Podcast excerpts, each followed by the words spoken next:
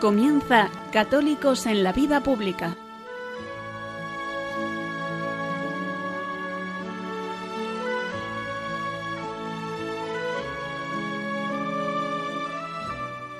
Un espacio dirigido en Radio María por Luis Zayas.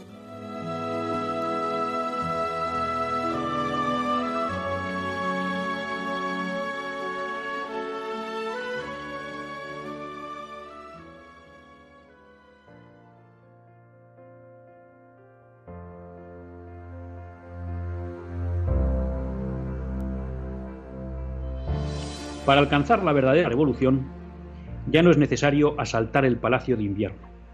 Basta con asaltar la escuela. Me imagino que a todos ustedes esta frase les puede sonar. Quizá no quien fue su autor, que no es la ministra de Educación actual Isabel Cela, sino François Mitterrand, presidente de la República Francesa. Pero es una frase que ilustra muy bien cuál ha sido la opción y la estrategia de todos aquellos que querían revertir lo que era una Europa cristiana en una Europa anticristiana. Y es que la clave está en la escuela. Nos lo recordaba Alberto Bárcena en muchos programas que hemos hecho con él, algunos dedicados a la masonería. Y él siempre decía, la masonería tiene dos objetivos. Uno es la familia, que hay que destruir, y otro es la educación para controlar las conciencias de las nuevas generaciones. Cuando muchas veces en España decimos que nos han cambiado el agua sin darnos cuenta, el no darnos cuenta es que lo han hecho desde las aulas donde nuestros hijos se educan. Y sin darnos cuenta, nuestros hijos han dejado de pensar como sus padres. Y al final hay una sociedad que no era o que no es la que heredamos de nuestros abuelos. Por eso no es de extrañar, al margen de que pueda haber intereses políticos puntuales por, acallar otros escándalos que están surgiendo en los nombramientos que hace el gobierno, que la izquierda, que es lo que tenemos en el poder, el Partido Socialista y Podemos, hayan salido en zafarrancho ante la aprobación del PIN parental en Murcia. Porque esto es tocar el corralito que desde hace muchísimos años, y cuando digo muchísimos años me remito también a los años del franquismo, ha sido campo libre para la izquierda. Que es verdad que desde la democracia, a través de las leyes, aunque también tenemos un primer origen con la última ley de educación franquista, la ley Villar Palasi, que ya empezaron a utilizar el sistema educativo como instrumento de adoctrinamiento en los principios del nuevo orden mundial. Y eso cada vez ha ido un aumento. Y eso se ha hecho sin conocimiento de los padres, sin respetar el derecho de los padres a educar a sus hijos, derecho natural, que en cierta medida nuestra Constitución reconoce, pero que creo que lo hace de una manera muy laxa y pocamente útil. Por eso damos la bienvenida a la propuesta del gobierno murciano, murciano proporcionada por Vox de aplicar el PIN parental. Y no nos sorprende en ningún caso la reacción furibunda de esta izquierda que lo que busca es controlar la educación y la conciencia de nuestros hijos. No se engañen, en España no existe libertad de educación. En gran parte de España, quizá Madrid en eso es una isla, no hay libertad para elegir centro educativo. En ningún lugar de España hay libertad para crear centros educativos. Se tiene que someter uno a una gran cantidad de requisitos que establece la autoridad administrativa. Y tampoco hay libertad de ideario. ¿Eh? Nos encontramos que los programas de todas las asignaturas vienen definidos desde el Ministerio o las comunidades autónomas y que ya llevamos muchos años en los que se inocula todos los principios del, nuevo orden mundial. En la polémica del bien parental, a veces podemos confundirnos, porque parece que se está haciendo el casus belli de que el PIN parental solo sirve para la enseñanza extracurricular. Y está bien que los padres puedan negarse a que sus hijos vayan a actividades extracurriculares si no son coincidentes con sus principios morales. Pero lo más grave de hoy en la educación está en la enseñanza curricular.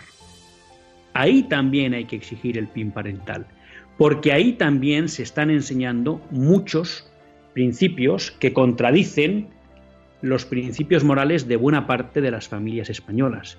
Y ahí también hay que exigir que se pueda utilizar el PIN parental. No queremos un PIN parental solo para las actividades extracurriculares. Queremos un PIN parental para todo. Bien es cierto que ahí habrá que poder optar también por cambiar de centro a nuestro hijo si el ideario que se le enseña no es acorde a nuestros principios morales. Pero ya digo que eso en muchas zonas de España es un derecho que los padres tienen vetados. Y que a nadie le extrañe que sea el Estado, como nos ha dicho la ministra Cela, quien quiere hacerse cargo de nuestros hijos.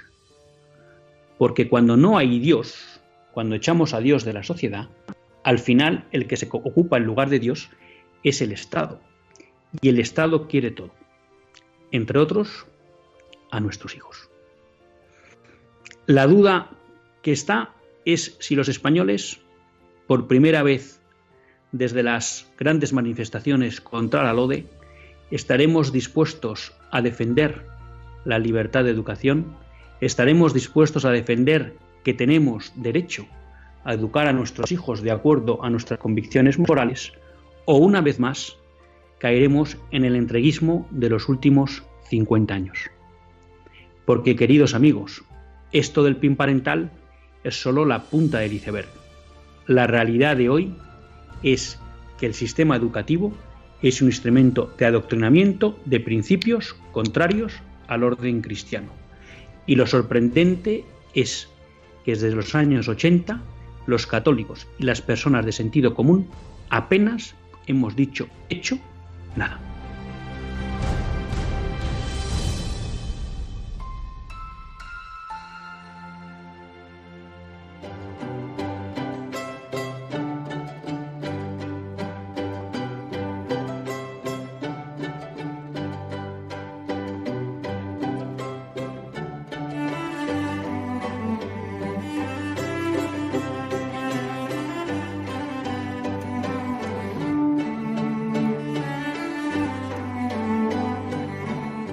Buenas tardes, queridos amigos de Radio María. Un lunes más volvemos fieles a la cita con todos ustedes en los estudios centrales de Radio María. Un lunes más para hacer este programa, Católicos en la vida pública. Un programa que, como todos ustedes saben, quiere ser una reflexión pausada sobre la actualidad nacional e internacional. Una reflexión que queremos hacer desde la óptica del magisterio social de la Iglesia y su doctrina social. Una iglesia que nunca nos cansaremos de repetir, que es madre y maestra. Un lunes, bueno, pues que tenemos la suerte de contar con un ya viejo conocido de todos ustedes y fiel colaborador del programa, que nosotros, que José María Fernández Mota. Buenas tardes, Mota. Hola, buenas tardes a todos. Y muchas gracias por estar aquí con nosotros. Ya saben que Mota es abogado, abogado en ejercicio y pues como todos los de este programa, abogado de, de prestigio. Veían todos ustedes que hemos empezado el programa refiriéndonos a la polémica que se ha suscitado estos días en relación con la aprobación del PIN parental en la comunidad de Murcia y lo que han sido las reacciones por parte de la progresía gobernante. En este caso, pues hablamos de la ministra de Educación, Isabel Cela, y de la ministra de Igualdad, Irene Montero, reivindicando eh, que los hijos pues, no son de los padres, que son del, del Estado. Y en relación con esto, también quería hacer pues, un apunte que no lo introducía en el, en el editorial, pero que me parece eh, bueno apuntarlo ahora también, ¿no? Y es que a veces los árboles no nos dejan ver, ver el bosque. Y escribía un artículo Juan Manuel de Prada trayendo a colación una cuestión que también me parece importante no perder de vista. Eh, es verdad, y creo que es importante, eh, esta propuesta de Vox de introducir el PIN parental, porque llevamos muchos años de abuso por parte de las instituciones políticas, de las instituciones administrativas y de las instituciones educativas, en las cuales se educa a los hijos en una serie de convicciones sin constatar, o contrastar, perdón, si es el deseo de sus padres. Y desde ese punto de vista, creo que para la situación lamentable que vivimos hoy en España, con un sistema educativo claramente adoctrinador, del cual quizá pues, solo algunos padres que tienen acceso a una educación privada se pueden escapar, pero que la gran mayoría de los españoles no tienen esa posibilidad, pues ha sido un abuso sobre el derecho de los padres.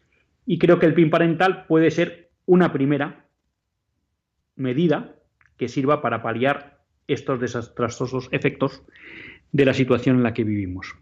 Ahora bien, no debemos olvidarnos que hay una batalla que es más de fondo y que de alguna manera Irene Montero nos la ilustraba el otro día en sus declaraciones. Ella reclamaba el derecho a poder educar a aquellos hijos en lo que ella denomina familias machistas u homófobas, a explicarles cómo se debe respetar a la mujer y cómo efectivamente la ideología de género permite cualquier utilización de la sexualidad.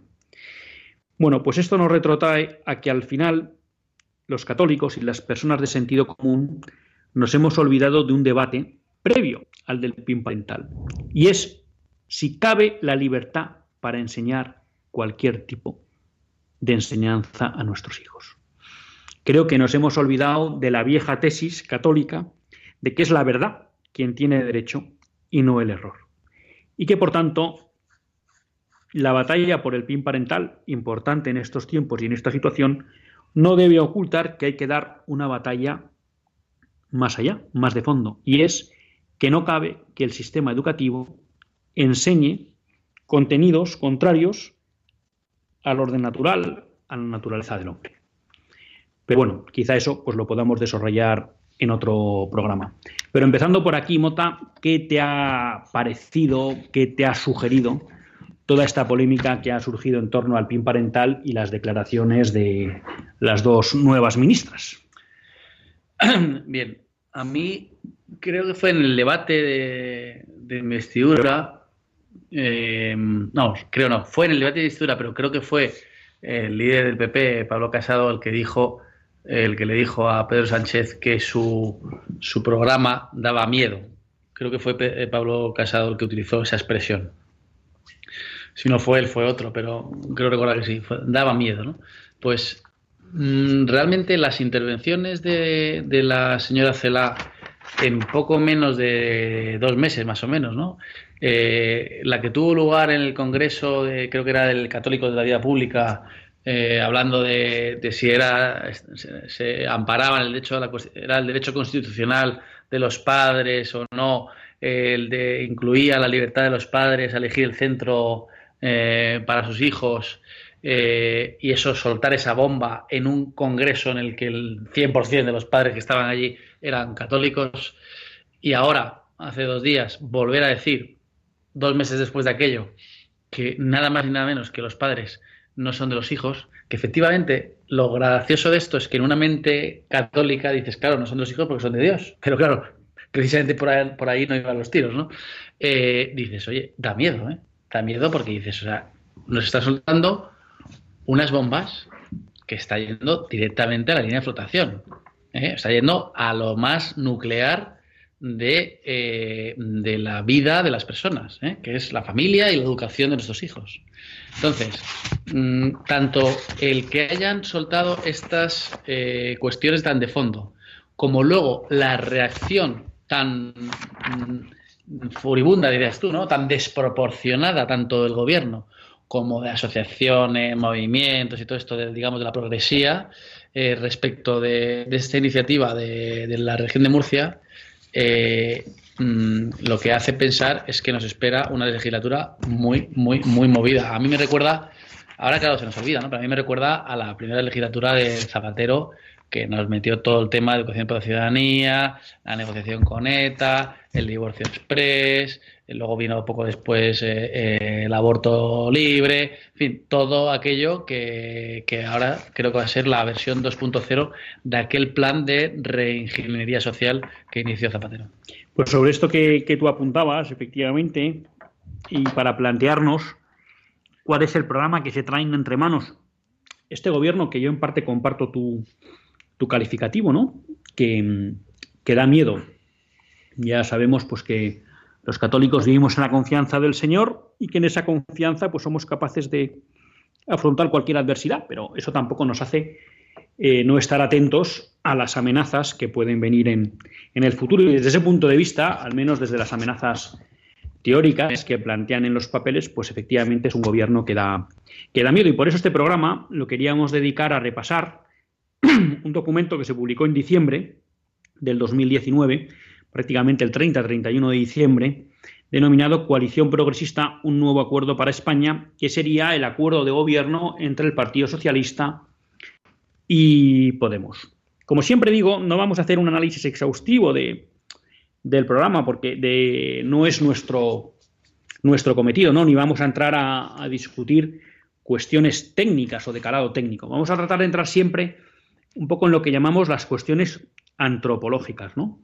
que de alguna manera, pues siempre vuelvo a lo mismo, podemos centrar en los eh, cuatro, cinco principios no negociables que, que señaló Benedicto XVI, ¿no? La defensa de la vida, de la familia, la libertad de educación, eh, el bien común, ¿no? Y yo creo que, bueno, pues nos vamos a centrar en esos aspectos. Por tanto, eh, no no os extrañe pues, si hay aspectos que, o medidas que no tratamos por entender que son de un contenido más técnico o que no afectan tanto al modelo antropológico de sociedad que quieren plantear Podemos y el Partido Socialista. A mí, por aquello de, de repasarlo, bueno, sí quería empezar con algunas medidas que me han llamado la atención en lo positivo. En lo positivo, y reconozco que lo pongo siempre entre comillas, porque cuando uno habla de formaciones que tienen una concepción antropológica tan distante de la cristiana, bueno, pues siempre tiene dudas que hasta que lo que parece bueno, ¿cómo se podrá ejecutar? Y discúlpeme, no es un tema partidista. Es que uno cree que cuando la gente está muy alejada de Cristo, pues es complicado eh, que lleve a cabo acciones o medidas en pro del bien común y del bien de la persona, pero todo puede ser. ¿eh? Como se suele decir, no hay el mal absoluto. Y sí me gustaría empezar con una serie de medidas por parte del programa de socialistas y Podemos que me han parecido interesantes a tener en cuenta. Una primera es la medida 1.10 en el apartado de consolidar el crecimiento y la creación de empleo, uno que hablan de que quieren tratar de tomar medidas para racionalizar horarios y de alguna manera que sea más fácil la conciliación de la vida laboral, familiar y personal. Bueno, pues si pudieran avanzar en este tema, pues yo creo que todos lo agradeceríamos, ¿no? Un segundo, en el punto 1.12 también, es que hablan de poner en marcha un programa de retorno de personas españolas que han emigrado fuera por no poderse ganar la vida en España. Bueno, pues también me parece un aspecto eh, interesante. En el apartado 2.10, referente al, a lo que llaman ellos derechos sociales, regeneración democrática, ciencia e innovación, hablan de regular los juegos de azar. ¿Mm? Lo mencionaba también Monseñor Munilla esta mañana en el programa Sexto Continente. Y yo creo que, bueno, está bien que alguien pues trate de ordenar lo que son los juegos de azar, porque ya sabemos que muchas veces pues, es un enriquecimiento a base de la ludopatía y eso lleva pues, a destrozar vidas y familias. ¿no? En el capítulo 7, sobre políticas feministas, eh, bueno, hablan en el 7.3 de tratar de intervenir sobre la explotación sexual.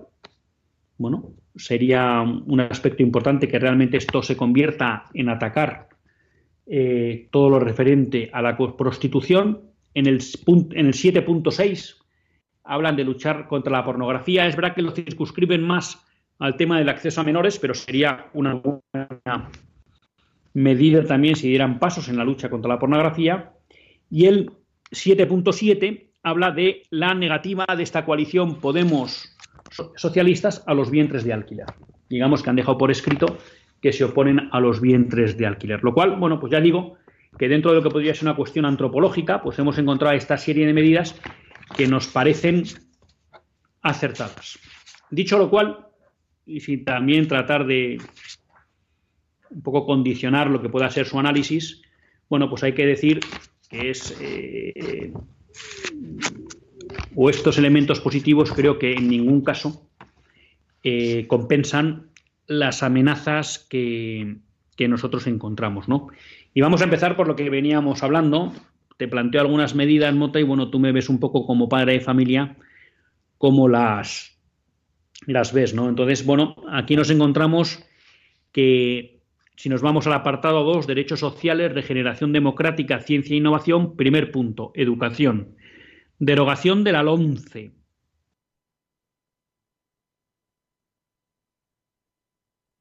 Educación pública como eje vertebrador del sistema educativo. Eliminar la segregación escolar. Van a promover la coeducación en todo el sistema educativo, impidiendo la segregación educativa por razón de sexo en los centros sostenidos con fondos públicos. Esto afecta a los centros concertados. Están, llaman segregación educativa a la educación diferenciada. Eh, se potenciará la educación afectivo-sexual dentro del sistema educativo conforme a un enfoque de derechos, igualdad y libertad. Algo que nos toca un poco a los cristianos de cerca. La asignatura de religión será de carácter voluntario, sin que haya asignatura alternativa ni la nota sea computable. Esto lo cual contradice los acuerdos Iglesia-Estado.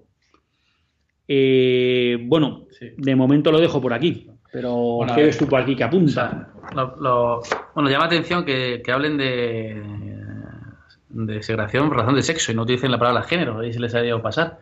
Eh, pero, pero bueno, lo que más llama atención es que utilicen la palabra segregación, ¿no? Que es feísima, ¿no? O sea, es como, además, siempre te vas a segregación racial, ¿no? Te imaginas el apartheid y tal. Eh, a mí lo que me resulta curioso es cómo siguen insistiendo en esto cuando en Estados Unidos mismo, incluso el, eh, nuestro amigo, por decirlo de alguna forma, eh, Obama, e incluso también los países nórdicos, ya están de vuelta de esto. O sea, estos que eran los progres de entonces, ya se han dado cuenta que el tema de la educación diferenciada no solo no perjudica a los niños y niños, sino que es que llevan otros ritmos y que son, y por lo tanto es, razonable desde un punto de vista del ritmo que lleva y las necesidades de cada uno, entonces han vuelto a que es válido y bueno y recomendable el que los niños y las niñas vayan por separado. Pero aquí seguimos igual, aquí todavía no nos hemos enterado. Entonces aquí lo, lo sigue siendo todavía el eh, diferenciar, el no, perdona, el prohibir la diferenciación y además no llamarle diferenciada, sino segregada, ¿no? Y prohibirla expresamente. Ni siquiera volvemos a lo mismo, a la imposición, al, totalitarismo y a la, eh, a la imposición de eh, eh, prohibir la libertad de los padres de elegir. No, es lo que yo te diga. Y te digo yo, Estado, que eso es malo, porque te lo digo yo, y entonces te lo prohíbo. No cabe hacerlo. Y, se, y quedará, y esto incluye a lo público, a lo concertado, y queda el reducto de lo privado, que al final es lo de siempre. Es decir, el que se lo pueda permitir, lo podrá hacer. Y estos que van en teoría de que facilitan o que apoyan o protegen a las clases más desfavorecidas, al final están solo posibilitando actuar en libertad a la gente que se lo puede económicamente permitir. Claro, tú aquí planteabas una cuestión que, que se ve claro, ¿no? Cuando uno analiza estos puntos, el 211, el 212, el 213, 214, 215, 216, 217, hay claramente tres objetivos, ¿no? El ataque a cualquier tipo de enseñanza que no sea pública. Ellos claramente lo que buscan es que solo se pueda educar en la enseñanza pública. Es verdad que posiblemente no puedan limitar o impedir que exista educación privada, pero yo sí creo que esto denota que va a haber un ataque a la educación concertada. Veremos cómo lo instrumentan. Hemos visto cómo en Andalucía y en durante los mandatos socialistas y ahora en la comunidad valenciana con el nuevo acuerdo del PSOE valenciano con Compromís, bueno, el esquema está siendo ir cerrando poco a poco eh, líneas concertadas bajo la premisa de que hay plazas públicas libres y que por tanto, entonces aquí el objetivo es claro, ¿no? Que haya un sistema único de educación un sistema público controlado por el gobierno a través del cual pues emiten los contenidos que ellos quieren. Hay un segundo ataque, como tú decías, que ya no voy a profundizar, a todo lo que sea educación diferenciada y que desde luego aquellos colegios concertados, a pesar de que hay varias sentencias del Supremo avalando eh, que la educación concertada, la, perdón, la educación diferenciada no supone ninguna discriminación y por tanto puede acceder a fondos públicos, bueno, pues tiene pinta que ellos quieren ir contra, contra ello, ¿no? Hablan también de potenciar la educación afectivo-sexual, que esto no es más que adoctrinar, queridos amigos, no, caigamos en, la trampa, no hay otro interés. Y tenemos también la cuestión que a mí me parece relevante de la asignatura de religión, porque yo creo que otro de los caballos de batalla en esta legislatura va a ser la Iglesia en muchos de sus aspectos. y una es la clase de religión que la quieren convertir en una María. Ahora yo te hago una pregunta, Mota. ¿Vamos a reaccionar ante esto? ¿Tú ves a la sociedad española y en especial pues, a los católicos y a las personas de sentido común que de verdad creen en que tienen el derecho de educar a sus hijos dispuestas, uno, a dar la batalla, dos, a apoyar a esas instituciones educativas que en muchos casos querrán ser fieles a sus principios cristianos y que a lo mejor se van a encontrar en fuertes dificultades económicas para seguir adelante con su labor. ¿Realmente nos vamos a movilizar o al final aquí tiene pinta que nos las van a dar sopas con ondas y que es más, que es muy posible que acabemos dejando solas a esas instituciones, pues que en muchos casos han garantizado que por lo menos hay algunos reductos de educación cristiana?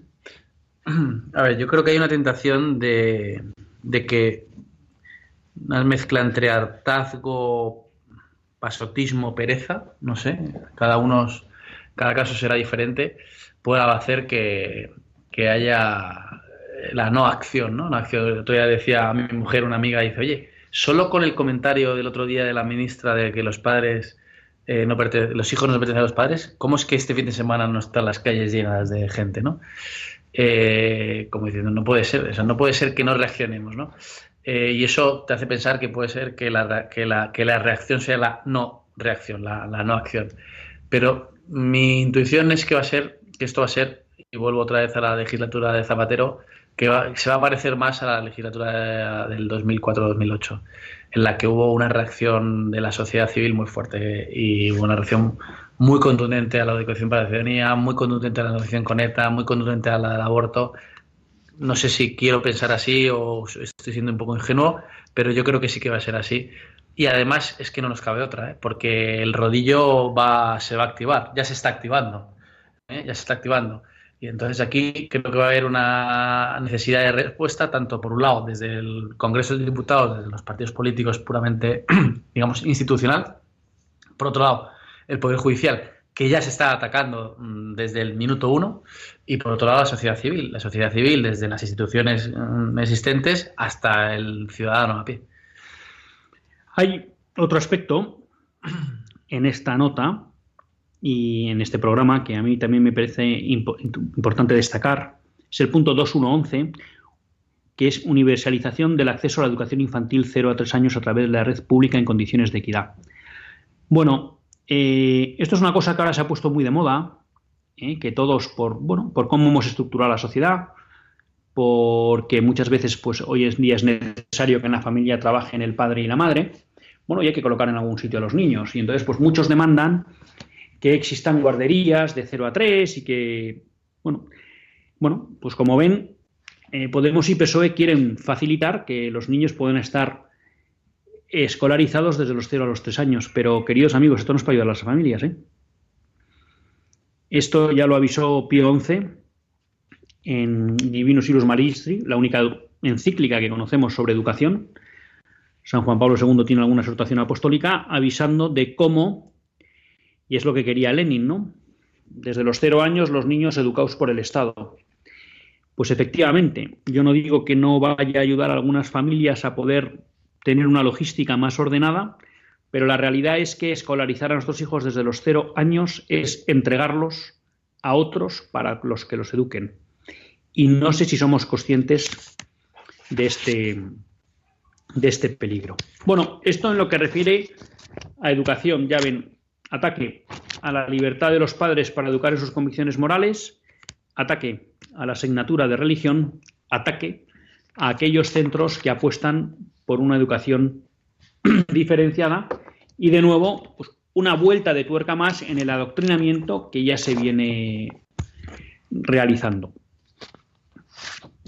Hay muchos apartados, ¿no? Pero por avanzar primero en los que me parecen más relevantes y luego pues ir pudiendo tocar otros quizá de menor calado, pero también importantes, me quería ir al apartado número 7. El apartado número 7 se refiere a los derechos o a las políticas feministas, perdón.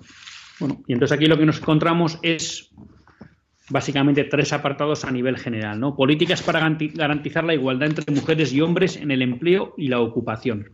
Este quizás es un mundo que tú conoces bien, Modata, por ser laboralista, ¿no? Bueno, aquí hay toda un listado de medidas que lo que van a buscar es interferir en la vida de las empresas bajo la excusa de que se discrimina a hombre y a mujer. leyes para que se pague igual a hombres y mujeres, que no es que estemos en contra de que se pague igual a hombres y mujeres. Lo que hay que ver es si efectivamente existen esas desigualdades, cómo y si para eso hace falta una ley. ¿no? Eh, obligaciones de que bueno, van a implantar que los permisos de maternidad y maternidad sean iguales e intransferibles, lo cual yo tengo mi duda de si más que ayudar a las madres a tener hijos, lo que va a dificultar es que las familias tengan hijos. Eh, quieren presencia equilibrada de hombres y mujeres en los organismos públicos, las famosas listas cremalleras, más desarrollo de la violencia de género, de la ley de violencia de género, con lo cual más desigualdad jurídica entre hombres y mujeres. Aquí es donde está esa medida buena de actuar contra la explotación eh, sexual de las mujeres. Un apartado 7.5, garantizar los derechos sexuales y reproductivos para asegurar una maternidad libremente decidida. Quieren desarrollar políticas activas de educación y prevención de embarazos no deseados. Quieren favorecer el acceso a los últimos métodos anticonceptivos y al aborto.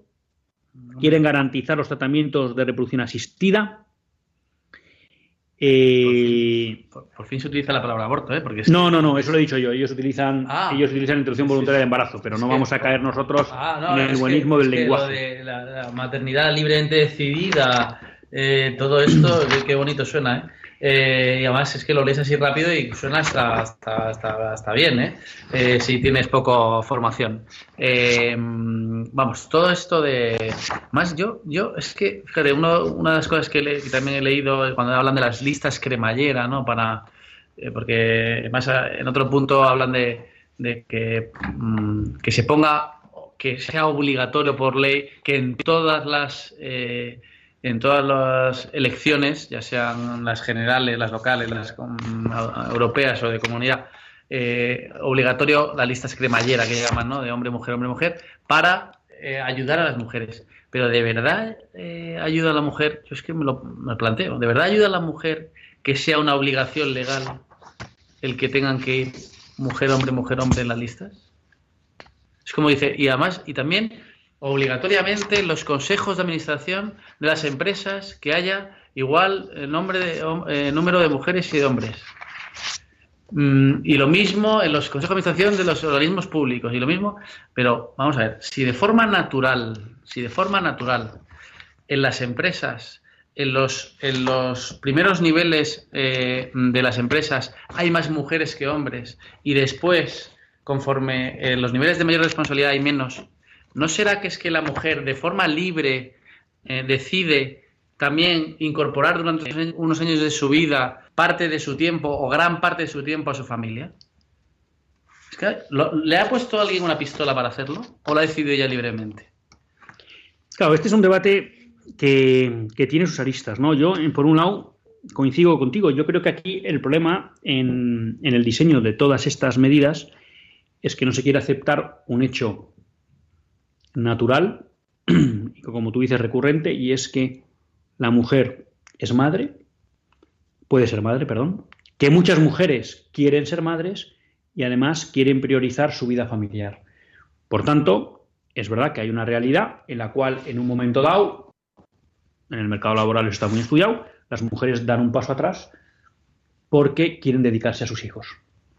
¿Pueden tomarse medidas para paliar eso? Pues es posible que haga falta una mayor concienciación por parte de las empresas para seguir trabajando con mujeres que quieren dedicar más tiempo a su familia y que eso a lo mejor no les tiene por qué perjudicar especialmente en su carrera. Y es verdad que ahí se puede crecer en sensibilidad. Pero mi sensación es que esto no va tanto por ahí, sino que aquí lo que se quiere es rechazar el hecho mismo o no se quiere aceptar que el hecho de que la mujer quiera ser madre y quiera dedicarse a su familia, pues implica que a veces en determinados ámbitos de la vida social tienen menos presencia, ¿no? Y como que se quiere obligar a revertir eso. Con medidas, claro, a mí cuando dicen que padre y madre van a tener eh, el, mismo permiso, aparte de parecerme una tontería, porque no tiene los mismos efectos en la madre, en la maternidad, que en el padre, la paternidad, Claro, pues yo no sé si va más que ayudar a que las madres tengan hijos, lo que va a ayudar es a que las familias no tengan hijos. Total. Porque a lo mejor lo que nos empezamos a encontrar es que lo que se empieza es ya no a perjudicar, lo cual me parece inaceptable, a aquellas mujeres que tienen hijos, sino a aquellas familias, al padre y a la madre, que tienen muchos hijos, ¿no?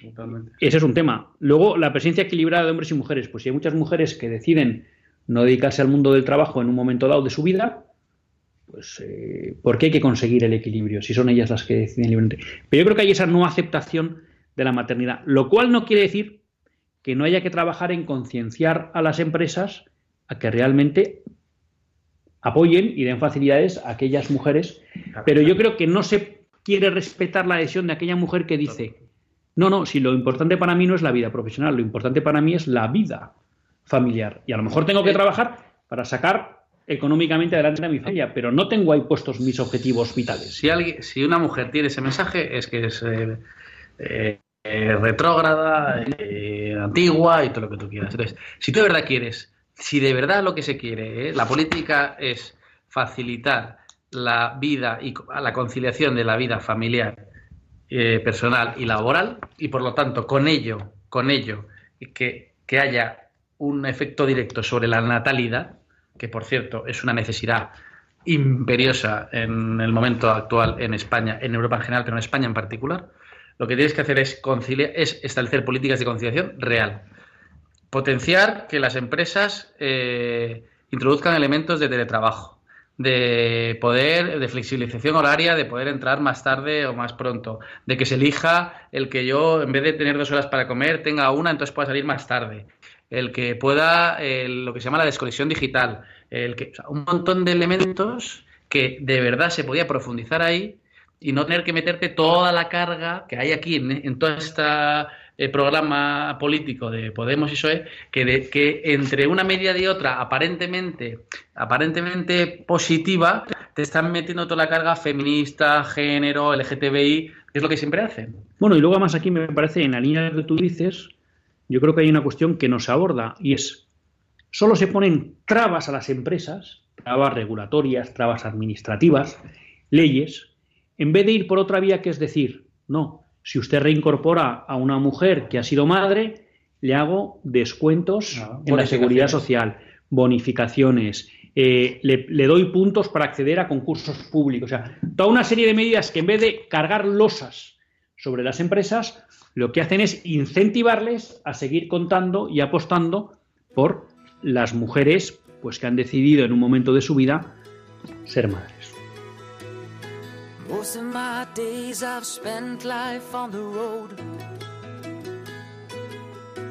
Took back road highways to meet the simple folk.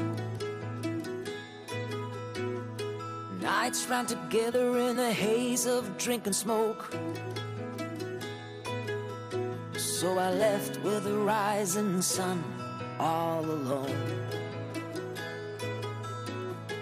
Oh.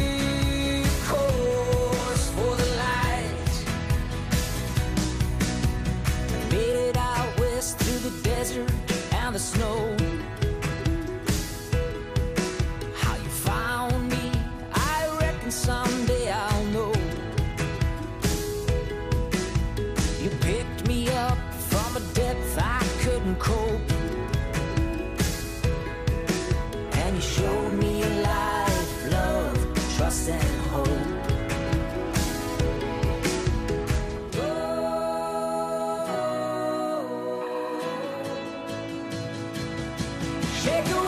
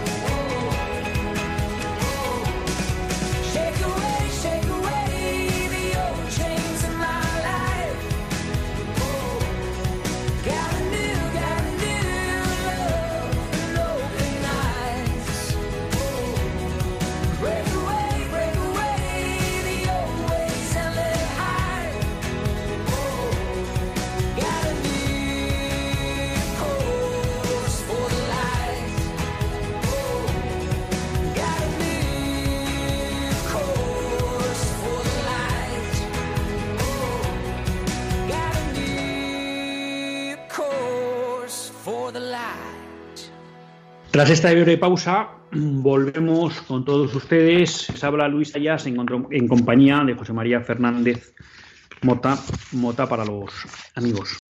Habíamos tratado un poco toda la cuestión de cómo aborda la educación, el ámbito de la educación, el acuerdo de gobierno entre PSOE y Podemos. Hemos visto pues, cómo va a haber ataques a la libertad de elección de centro, cómo va a haber ataques a la libertad de diario de centro, cómo va a haber ataques a la libertad de los padres a educar a los hijos de acuerdo a sus principios morales y cómo va a haber ataques a la enseñanza de la religión. Estábamos repasando un poco el tema de las políticas feministas, el empeño de imponer esquemas para fomentar la supuesta igualdad entre hombres y mujeres. Y aquí nos quedaba un apunte que no me quiero olvidar y es que, eh, bueno, Podemos y PSOE quieren dar una vuelta a tuerca más en la cuestión del aborto, Mm, eh, ya han hecho público que quieren volver a permitir que las mayores de 16 puedan abortar sin consentimiento de sus padres. El sábado pasado me hablaba un amigo de que está empezando a haber campañas contra la objeción de conciencia. Este es un tema que me gustaría tratar un día más a fondo en el programa, aunque ya lo hemos hecho alguna vez. Eh, porque, bueno, cómo favorecer todo el tema de recursos a los métodos anticonceptivos. Ya saben todos ustedes los efectos que tienen sobre las menores y también sobre las mayores píldoras como la píldora el día después, con una cantidad de hormonas brutal, y todo el desarrollo de la reproducción asistida, que ya saben ustedes que es desde el magisterio de la Iglesia, bueno, pues es una práctica eh, inmoral.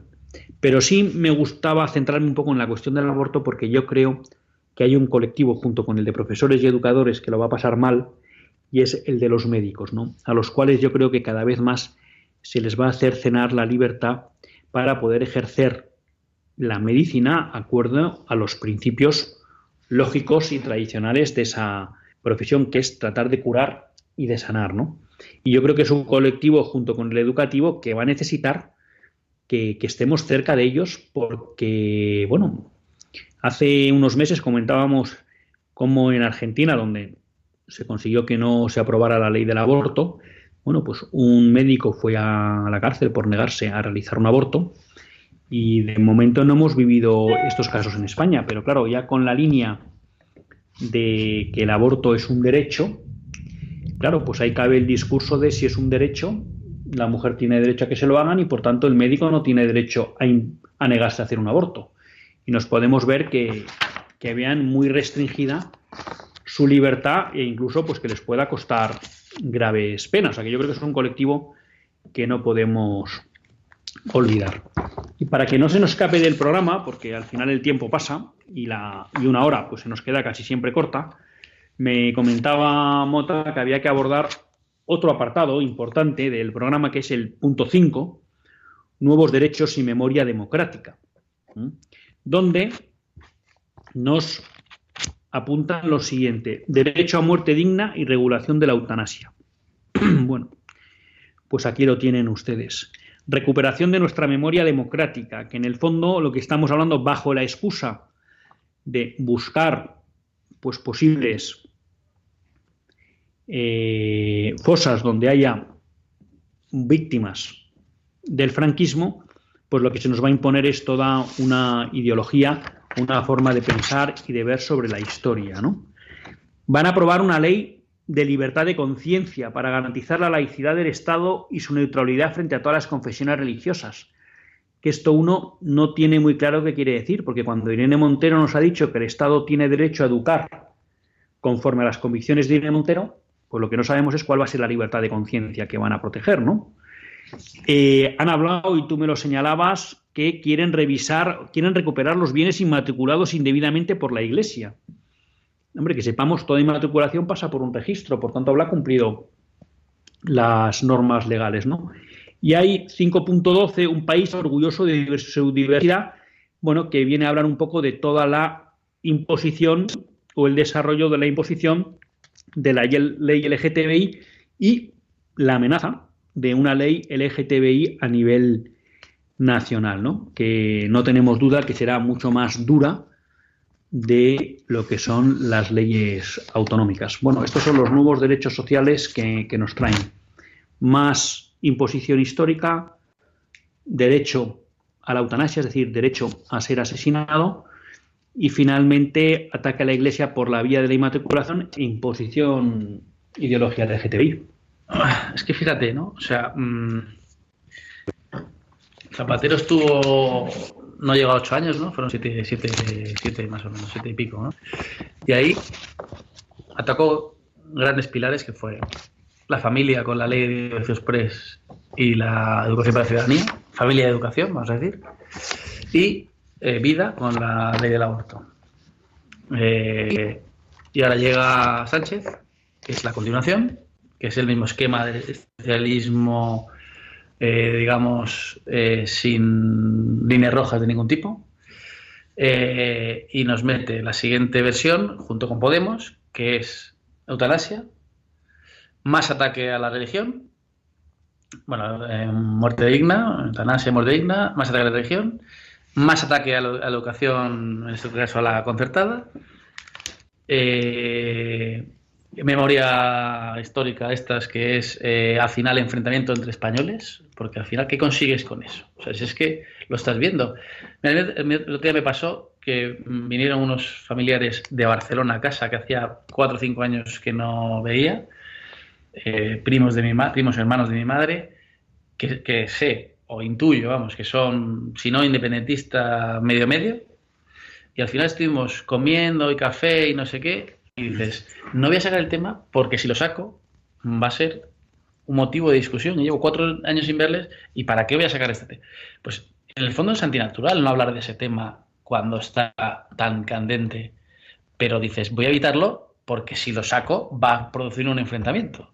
Pues esto es lo mismo. O sea, ¿qué van a conseguir con todo el tema de que si memoria histórica, de si no sé qué, que si lo del antifranquismo, o sea, la memoria del franquismo, no sé Pues revivir más ataques. Entonces, al final es lo que hizo Zapatero, el 1.0, lo que pretende Sánchez, al final es todo lo que consideramos, en concreto los católicos, como nuestros grandes pilares, vida, familia, fe, ir de lleno a atacar esos grandes valores, esos grandes principios que tenemos eh, los católicos en general, eh, los católicos en particular y la gente bien y con, digamos, con valores y con sentido común en, general, ¿no?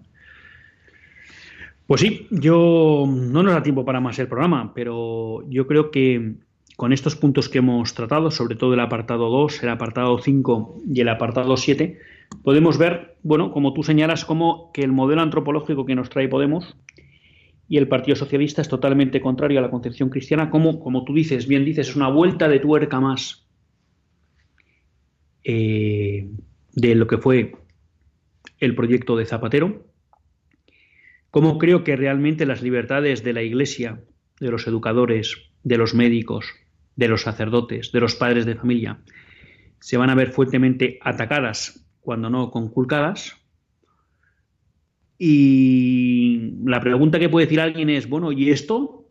¿Para qué? ¿Para qué nos cuentan esto, no?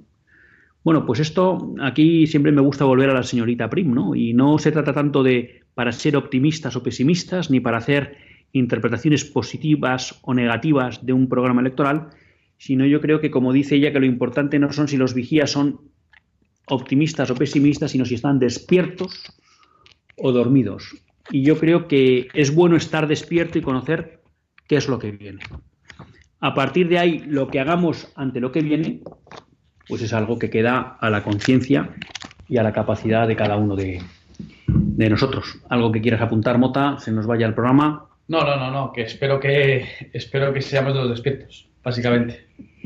Pues Mota, muchas gracias por haber estado con nosotros un mes más en el programa. Un placer. Muchas gracias a todos ustedes por habernos acompañado hasta el próximo lunes, si Dios quiere, que Dios les bendiga.